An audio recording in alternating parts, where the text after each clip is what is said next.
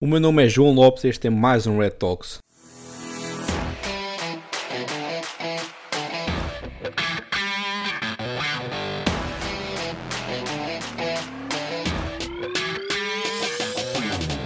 Hoje estamos aqui para falar um bocadinho sobre os, os ciberataques que têm ocorrido uh, em Portugal nos últimos tempos. Falámos um bocadinho sobre o ataque ao código-fonte do LastPass, portanto, não sei em Portugal. Falámos um bocadinho sobre o ataque da NATO do jornal Li e também da TAP, que será o mais recente de todos.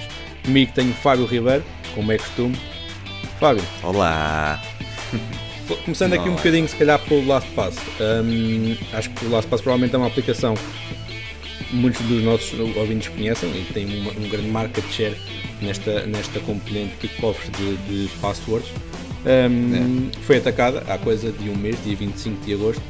Um, que é que tu tens a dizer mais ou menos sobre o que é que aconteceu? Eu, eu, eu acho que, uh, para sintonizarmos aqui, como tu estás a dizer muito bem, LastPassword é o uh, gestor de credenciais mais usado do mercado. Eles contam com market share de 33 milhões de utilizadores a nível mundial. E como tem uma versão gratuita, realmente é um dos uh, gestores de credenciais mais usados, ou é, aliás, é o mais usado em todo o mundo. Um, é preciso perceber desde já uma coisa: o, os gestores de credenciais realmente têm um, tido muita popularidade nos últimos tempos e que é importante porque eu acredito que todos os utilizadores devem ter um gestor de credenciais. LastPassword faz um trabalho excelente no que toca à gestão de, de credenciais, um, pa, inclusivamente para utilizadores uh, domésticos, portanto, não é só, não estamos só a falar de contas empresariais, estamos a falar de contas domésticas e, inclusivamente, lá está como eu estava a dizer, da possibilidade deles partilharem um, a sua versão gratuita, assim o permite. Sim, e tem a vantagem de que, além de toda a componente de segurança que oferece uh, ao utilizador, apesar que muitos dos utilizadores que têm espaço provavelmente não é pela parte de segurança, mas é pela conveniência de qualquer equipamento que tenham, tenham as palavras passe sincronizadas, não tenham aquela, aquele problema de poderem criar palavras passe separadas para cada um, porque não têm de as decorar porque sabem que o LastPass irá fazer a sincronização entre eles ou qualquer outro cofre de, de palavras passe, então facilita muito o dia a dia do, do utilizador comum, chamemos assim. Eu, eu, eu, acho que esse é um dos principais motivos, o multiplatform, pelo qual fez o LastPass ser muito utilizado. Porque ainda, para mais, uh, por exemplo, ao nível do iOS, nós conseguimos usar o LastPass como gestor de credenciais e a nível do Android também, e isso facilita, facilita imenso por esta, esta capacidade desta multiplataforma. Um, e, e de facto, qual, qual, é, qual, qual é o principal objetivo de termos aqui um gestor de credenciais? É aquilo que tu dizes, é partindo de base da componente de segurança em que tu devemos ter credenciais diferentes para cada plataforma, Obviamente que nós não nos conseguimos memorizar todas. Além do mais, e muitas das vezes quando nós forçamos a que o utilizador tente criar credenciais diferentes em cada plataforma, o que vai acontecer é que o utilizador, a dada altura, vai começar a ter passwords similares e vai alterando os últimos, os últimos caracteres. É isto, é, historicamente está, está, está visto, já está mais do que estudado, portanto, obviamente que aqui os gestores de credenciais fazem um grande papel, é fundamental que todos os utilizadores tenham e todas as organizações assim o tenham. Portanto, é normal também, voltando aqui ao ataque, que houve realmente uma enorme preocupação naquilo que foi o ataque ao LastPass porque a verdade é que estamos a falar aqui de 33 milhões de utilizadores que ficaram aqui um bocadinho em pânico a saber se as suas credenciais estavam ou não estavam comprometidas. LastPassword foi, foi excelente naquilo que eu, que eu acredito como sendo uh, incident response. Portanto, este é um ponto importante. Portanto, eu acho que todas as empresas estão uh, vulneráveis a qualquer tipo de ataque e pode acontecer qualquer tipo de ataque, principalmente este tipo de fabricantes na componente de, da componente de cibersegurança. O que é fundamental é a forma como eles conseguem rapidamente adressar o problema e informar os seus clientes daquilo que realmente aconteceu para que não exista dúvidas. E no caso Last Password, daquilo que nós estamos aqui a falar é que houve de facto aqui uh, uma vulnerabilidade, aliás, eles foram hackeados, a verdade é esta, e uh, aquilo que os atacantes conseguiram fazer foi roubar parte do source code. Okay?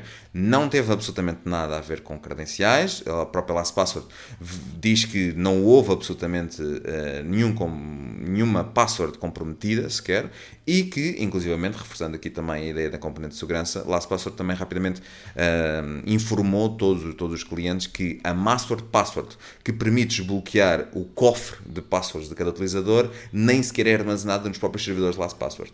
Portanto, logo aqui os utilizadores podem, obviamente, ficar, ficar uh, descansados. E todos os, todos os cofres que são altamente encriptados nem sequer foram sequer tocados. Portanto, houve de facto aqui é um roubo do código-fonte de Last Password que foi, um, foi possível de ser, de ser obtido. Agora, este, este é, um ponto, é um ponto engraçado no que, toca, no que toca aqui aos ataques. E tipicamente, quando nós vemos este tipo de, de notícias, ficamos sempre com algum receio do género de ok, então se o código-fonte foi obtido, provavelmente agora vai ser possível aos atacantes encontrar uma vulnerabilidade para explorar o sistema e mais tarde então conseguir obter então as credenciais ou aquilo que, que, que é suposto.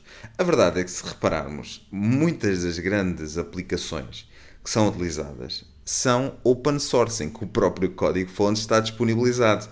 Portanto, isso não está diretamente relacionado com uma possível descoberta de vulnerabilidade. O que tipicamente acontece, e, é a, a, o principal objetivo do ataque, deste tipo de ataques, é os atacantes querem roubar o código-fonte para atacar a blockchain, para que no final do, do, do dia consigam colocar alguma infecção, diríamos assim, algum malware no próprio código-fonte que depois será disponibilizado, por exemplo, a nível de atualizações. Mas como aqui LastPassword acabou por detectar esta, esta, esta vulnerabilidade e este, este acesso, uh, as coisas ficaram, ficaram corrigidas. Okay? Portanto, apesar de ter sido aqui um ataque a um estudo de credenciais, rapidamente esta, esta empresa veio dizer que está tudo uh, garantido, está tudo... Um, funcional, 100% operacional e sem nenhuma das credenciais terem sido uh, acedidas. E um cofre, acima de tudo. Sabes que algo que eu achei bastante interessante quando andámos aqui a fazer a pesquisa para, um, para o podcast. Estive aqui a ler um, um, o statement oficial da, da LastPass, em hum. que ele diz que um, eles detectaram atividade uh, di, diferente na, na parte de development, duas semanas antes de terem detectado o ataque em si, e tudo tudo isto originou num compromisso, ou no ataque, digamos assim, de uma única conta do developer. Me yeah. fez logo pensar yeah. num podcast que nós fizemos há uns tempos que falámos exatamente dos ataques de phishing, que provavelmente ou não, não sabemos, eh, lá está. Infelizmente para nós dava-nos imenso jeito para, para os modos podcast. Não é divulgada tanta informação com, sobre os ataques e sobre tudo isto como gostaríamos, mas é muito provável que o ataque tenha começado com algo de phishing, né? para ter sido uma conta em específico, é provável que tenha sido alguma, alguma, algum ataque desse género. Pode ser, pode, pode, ser, pode ser um ataque phishing, pode ser muitos outros ataques. A verdade é que, como estás a dizer bem, LastPassword informou que uh, o ataque teve origem num roubo de credenciais de um, de um, de um developer. Portanto, houve, houve a possibilidade dos atacantes conseguirem obter as credenciais do developer e a partir daí conseguiram obter o código-fonte e, e, pronto, e a partir daí o resto já sabemos. A verdade é que e, e voltando sempre um bocadinho atrás sobre aquilo que nós constantemente dizemos, se tiverem ativado MFA, Multifactor Authentication, nas vossas contas, provavelmente isto não acontece. Provavelmente, eu estou em crer, e aqui isto é um bocadinho de especulação, não é?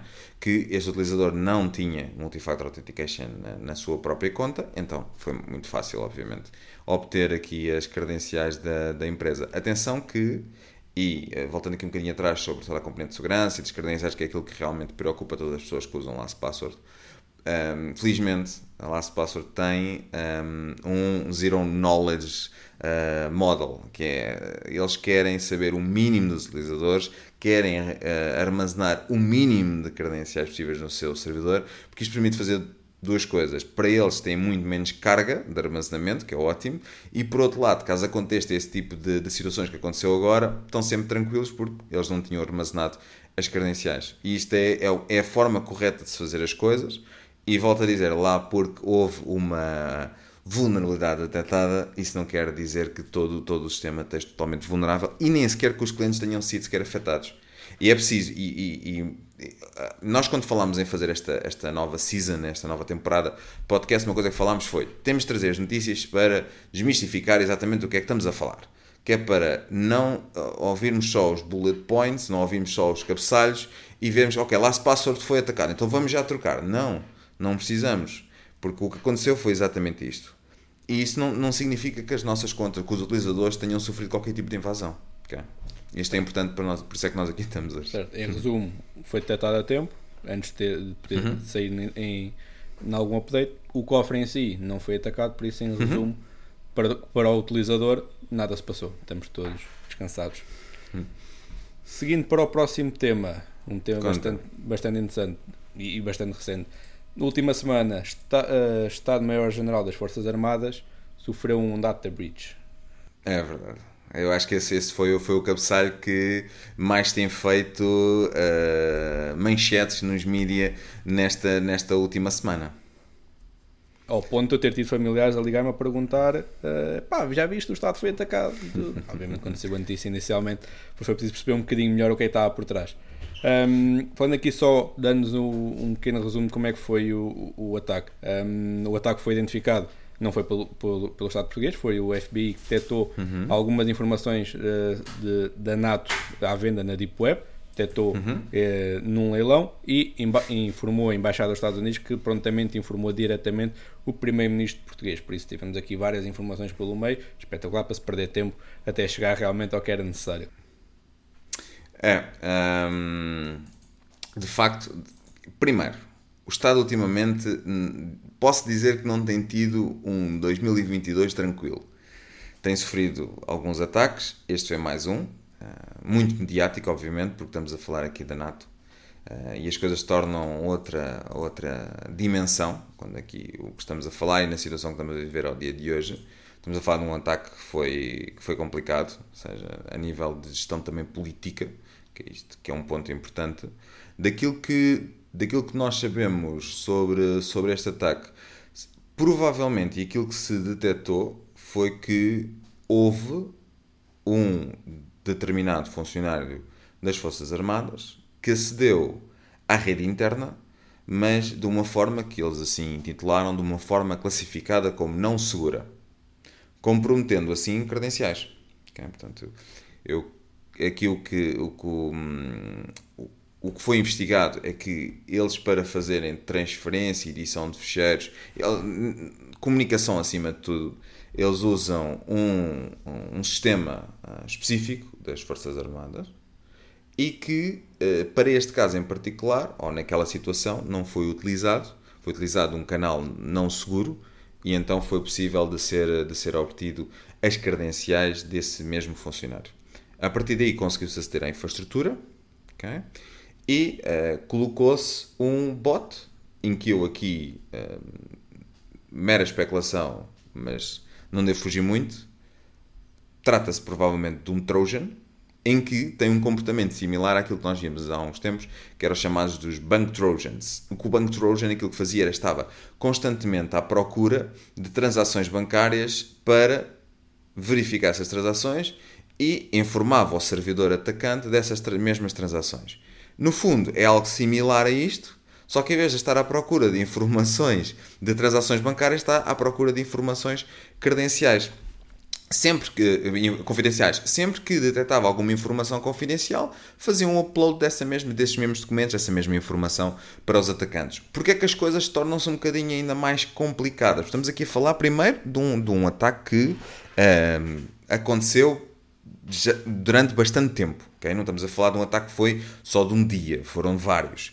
E estamos a falar de um ataque que foi muito difícil de ser identificado, porque, tal e qual como outros tipos de run, uh, runs, uh, ransom trojans ou trojans uh, ou bank trojans, etc., tem um comportamento de movimentação lateral com uh, auto-delete, que é ele encontra-se numa máquina, está a atuar dentro daquela máquina e move-se lateralmente para outra máquina quando a máquina onde ele se encontra a atuar já não tem nenhuma informação que se encontre útil, ou então dentro de um espaço temporal. E cada vez que essa movimentação é executada, é auto-apagado ou elimina-se daquela máquina inicial. O que significa que, vamos dizer aqui, proteções que estejam à procura daquele determinado fecheiro, se calhar quando vão à procura, ou daquele portable application, quando vão à procura ele já não se encontra naquela máquina. Okay? Agora, Porquê que isto acontece e porquê que um ataque deste género é difícil de ser identificado? Relembro daquilo que estavas a dizer muito bem. Portanto, o ataque só foi identificado porque foram descobertos informações confidenciais, arquivos confidenciais da NATO à venda na Deep Web. Inclusive, como estavas a dizer bem, em leilão. Quem dá mais fica com, fica com, com, todo, com toda esta informação confidencial. Mas a verdade é que eles só detectaram assim, portanto, eles não detectaram com nenhum software de cibersegurança interno, não, não detectaram proativamente esta ameaça. Foram informados depois pelos Estados Unidos, que, como tu estavas a dizer, uh, informou a embaixada dos Estados Unidos aqui em Lisboa, e depois que informou, que informou o governo. Agora, porque é que muitas das vezes, e esta é uma das grandes questões, é muito difícil de identificar este tipo de ataques proativamente? Vai muito de encontro àquilo que nós temos estado aqui a falar nos últimos podcasts, que é ter este modelo de cibersegurança assente num formato Zero Trust. O que é que acontece aqui? Muito provavelmente. Atenção que isto é pura especulação, okay? não temos informações uh, detalhadas sobre, sobre isto, mas a razão pela qual é possível fazer execução de algo que não é conhecido e, e, e essa execução acontecer por vários dias e não ser detectado é porque o, meu modelo de cibersegurança está assente muito, muito provavelmente em comportamento. O que é que isso quer dizer? É que eu posso ter um bot, um trojan, o que vocês queiram chamar, que executou na minha infraestrutura, em alguma máquina, está a copiar ou está a fazer o upload de informação confidencial para o exterior, para um, para um servidor malicioso e pode até nem ser detectado pelos meus produtos de segurança.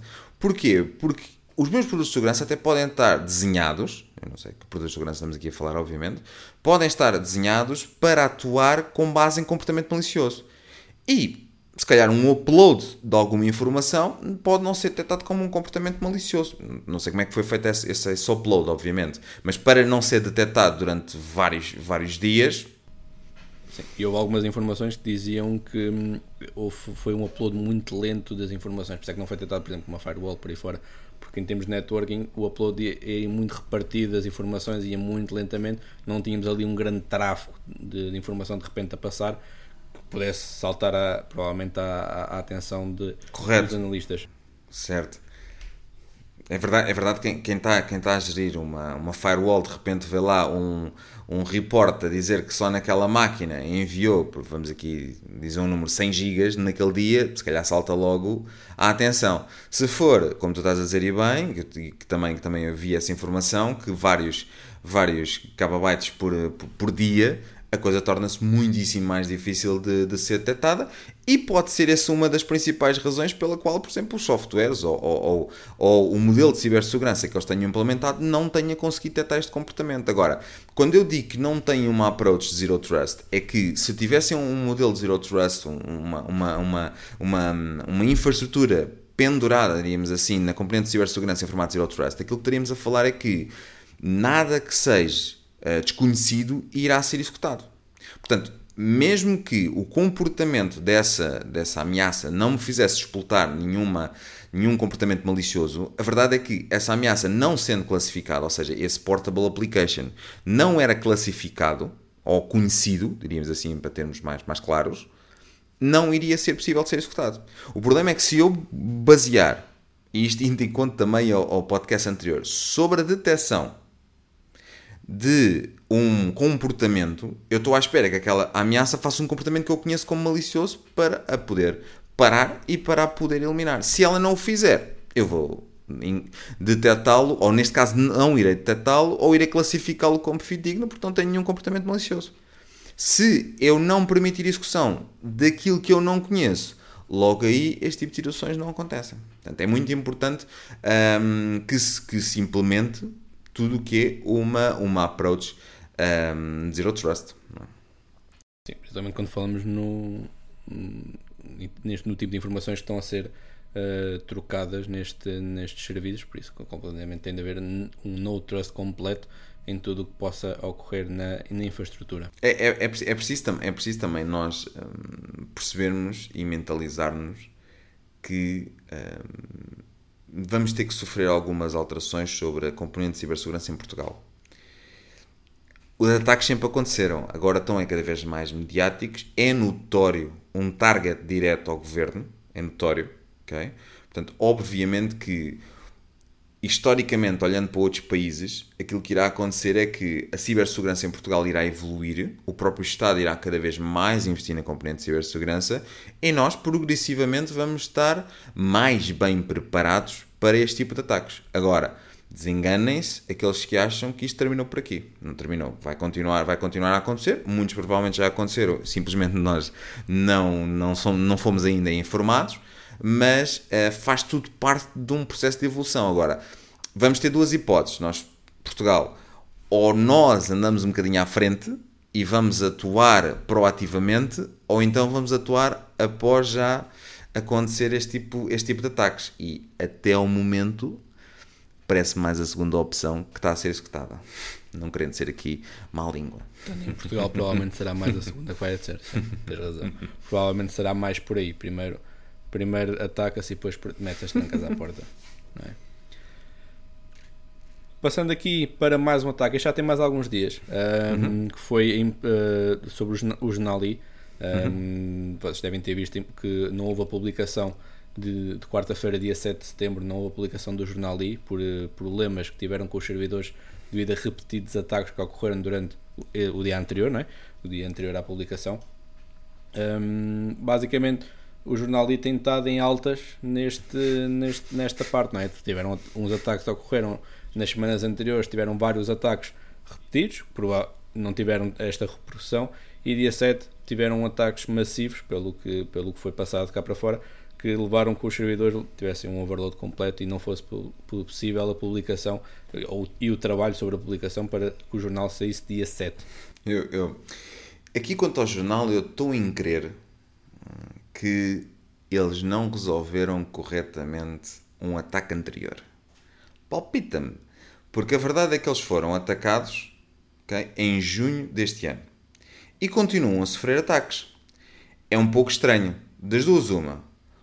Ou resolveram o problema de junho e deixaram as coisas como estão, ou não resolveram corretamente e continuaram a deixar as coisas como estão. Atenção, também pode. Ou então, não resolver. Resolver, resolver não foi, porque senão ataques não ocorriam. Ou, ou, então, não, então, não resolveram diríamos assim, mas aumentaram a cibersegurança, mas para todos os efeitos, o problema ou a, ou a ameaça ainda continua a existir na infraestrutura. Eu também acho que há aqui eh, uma componente um bocadinho mais eh, direcionada eh, pelo facto de algumas publicações e algumas capas que o jornalista fez. Nomeadamente quando houve aqui a festa do Avante, em que gerou muita polémica a capa que eles fizeram eu palpita-me que eles acabaram por ser um target mais direcionado dos atacantes por causa deste descontentamento daquela capa. Obviamente, já estando na infraestrutura e já tendo acesso a, algumas, a alguns servidores, é tudo, é tudo muitíssimo, muitíssimo mais fácil de ser executado. Agora, de facto, a plataforma vai, continua a ser atacada, Estamos a falar de edição de bancas, não sequer estamos a falar de edição online, portanto houve máquinas de produção que foram atacadas, houve, e, e o próprio jornal Livre veio dizer que foi um ataque de ransomware. Portanto, claramente hum, é, é preciso. Isto olhando um bocadinho aqui para, para o geral do, do, do, do, panorama, a verdade é que quando eu sofro um ataque, okay, eu devo, um, executar imediatamente a desinfecção, okay, e depois iniciar um novo modelo, ou criação de um novo modelo de cibersegurança. Há muito aquela ideia de eu iniciar imediatamente um modelo de cibersegurança e esquecer-me um bocadinho da desinfecção. E depois eu estou a aplicar, imaginemos, software de DDRs, por exemplo, que vão estar a identificar software malicioso, mas que já existe. Que para o EDR é a primeira vez que o está a ver, tal e qual como vê esse e vê outros outros softwares. Portanto, no que toca ao modelo de cibersegurança, devemos começar cleans e depois então montar o nosso modelo de cibersegurança. Se fazemos um bocadinho ao contrário, é muito provável que dê, que dê asneira. Portanto, tem muita atenção a este ponto. Primeiro resolver o problema e depois então montar um uh, modelo de cibersegurança correto. Esta, esta é a ideia. Okay? Certo, a ideia é, é pelo menos tentar aproveitar a informação do que ocorreu, né, a informação do próprio ataque que eles sofreram, para se protegerem uhum. contra ameaças futuras. E claramente que aqui é o que tu dizes, ou das duas uma, ou, ou não, não fizeram nada, ou nem sequer conseguiram tirar a primeira ameaça e estão a ser recorrentemente atacados. E é o que estás a dizer, para o facto de terem chegado à produção em si, é provável que não fosse um ataque que, que ocorreu em 3 quartos de hora, por isso. Provavelmente será um ataque de uma Ele- ele- eles disseram.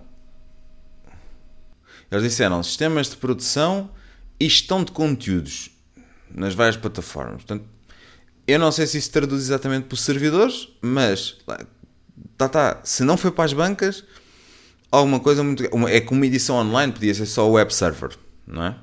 Agora, não sair mesmo para as bancas, parece-me a mim que o ataque foi um bocadinho eh, mais eh, abrangente que aquilo que eles fazem crer. Por último, temos aqui um último ataque para vos falar que está fresquinho. Ok, nós estamos a gravar isto na quarta-feira. O ataque acabou de ser anunciado. Foi a divulgação dos dados de 115 mil clientes da TAP. Ok? Informações como moradas, contactos telefónicos, data de nascimento, tudo isto foi ahm, atacado. Eles, a TAP, informa que não foi, ahm, nas palavras deles, não foram atacados informações sensíveis, em particular dados de pagamento, ok? como se todos os outros dados não fossem sensíveis, só se importam com os dados de pagamento, apesar que tem a sua, a sua importância, não há dúvida. Ahm, e pronto, basicamente dá-me dá a ideia que foram contidos numa fase bastante inicial, pelo que a TAP diz, mas para o facto de terem tirado 115 mil dados de conta, não me parece que tenha sido assim numa fase tão inicial quanto isso. De facto, vamos, vamos sempre partir do pressuposto que as informações que são publicadas pelas próprias empresas são reais. Portanto, não- nós não podemos especular se- e o que é que acontece se de facto houve ou não acesso a, a informações bancárias e informações de cartões de crédito, etc. Vamos acreditar que não existiram. Se existiram, é um problema muitíssimo grave e muito, muito mais de fundo, porque significa que esses dados não estavam encriptados e foram possíveis de serem acedidos. Portanto, vamos acreditar que esta empresa tem eh, que eu acredito que sim, uma política correta de cibersegurança, que arm- que armazena todos os dados mais sensíveis, como tu dizes, apesar dos outros também serem, mas mais sensíveis como dados de pagamento, cartões de crédito, etc., de uma forma encriptada ahm, e que não está disponível a todos, obviamente. E esses mesmos dados não foram cedidos. Não obstante, e é preciso também termos aqui atenção a um ponto, que é, muitas das vezes, e nós olhamos para este tipo de ataques e pensamos, ah, ok, é só obtiveram o meu nome, ah, o meu, nome, o meu primeiro nome, o meu último nome, a minha data de nascimento, o meu e-mail, minha password de acesso àquela conta. Hum, Não é grave. Podia... O problema era se fosse o meu cartão de crédito. A verdade é que obter credenciais de acesso, mesmo que seja só numa plataforma como, como a TAP, há um ano atrás, por exemplo, era um ataque similar à EasyJet, muito similar a este. A verdade é que os atacantes muitas das vezes não querem aceder à conta do Fábio ou do João da TAP. Estão-se completamente, desculpem a expressão aqui, borrifando para isso. O que eles querem é obter user e password daquela plataforma para ir testar contra outras plataformas. Porque como nós estávamos a dizer logo no início deste podcast, há sempre muita tendência de reutilizar credenciais. Porque é mais fácil para o ser humano memorizar. Então, e isto é muito típico. Qualquer pessoa faz tipicamente uma reutilização de passwords. Um ataque a 115 mil contas de TAP obtiveram user password, se for preciso, e esse user password vão estar contra hosting, vão estar contra a cloud storage, vão estar contra contas de e-mail e vão tentar obter o máximo de informação possível. PayPal vai ser logo normalmente uma das primeiras e por aí fora, portanto, relembrar sempre atenção às colocação de credenciais para evitar repetir credenciais entre plataformas. Como nós, seres humanos, não nos vamos lembrar de tudo e vamos arranjar formas de todas as credenciais serem similares umas às outras, provavelmente a minha credencial do género mais TAP, por exemplo. Então, a minha credencial do género mais PayPal deve ser a de acesso ao PayPal, de certeza. Portanto, evitar este tipo de, de, de, de, de credenciais. E ter um gestor de password. Okay? Vejam alguns que, que confiem. WatchGuard também vai ter novidade no decorrer deste ano relativamente a gestores de passwords. Um, utilizem o gestor de, de, de facto de credenciais que são fundamentais para poderem ter credenciais diferentes em cada plataforma. Não reutilizar credenciais é muitíssimo, muitíssimo importante. E sempre possível, eu, que nada estamos a dizer isto em quase todos os podcasts, sempre possível, ativem o MFA. Eu sei que nem todas as plataformas permitem, mas todas aquelas que permitem, ativem por favor o MFA. Acho que é um bom, um bom resumo, porque basicamente é juntar aqui o, o útil ao agradável na, na, situação das credenciais, que são provavelmente a parte mais crítica das, das organizações como do indivíduo hoje em dia. É conseguirmos ter um gestor de passwords de confiança, como tu dizes, uh, que permita exatamente facilitar a nossa vida quando, nos, quando decidimos ter várias palavras passos. Muitos deles até já fazem sugestão quando queremos uma conta, sugerem lá uma palavra passo única que fica guardada e muito facilmente nós nem temos de estar a pensar nisso, mas estamos protegidos. E ao mesmo tempo, um multifator authenticator que sim, é um passo extra, mas não é algo que não se faça, mas que vai garantir que mesmo no dia em que eles tenham nossas credenciais, muito dificilmente entrarão na conta porque teremos de ser nós a aprovar esse acesso. Okay? Serão uma por conveniência e segurança, outra só mais pela parte de segurança, as duas soluções mais importantes ao dia de hoje para os utilizadores e para as organizações para proteger um, as credenciais a nível de segurança. Fábio, acho que era isto que tínhamos. Uh, falar um bocadinho sobre estas notícias. Teremos de volta na próxima semana com mais temas. Uh, espero que tenham gostado e agradecemos o feedback que estamos a receber sobre esta nova season. Um, tem sido muito, muito positiva, por isso teremos volta na próxima semana. E obrigado a todos por nos ouvirem. E obrigado, Fábio.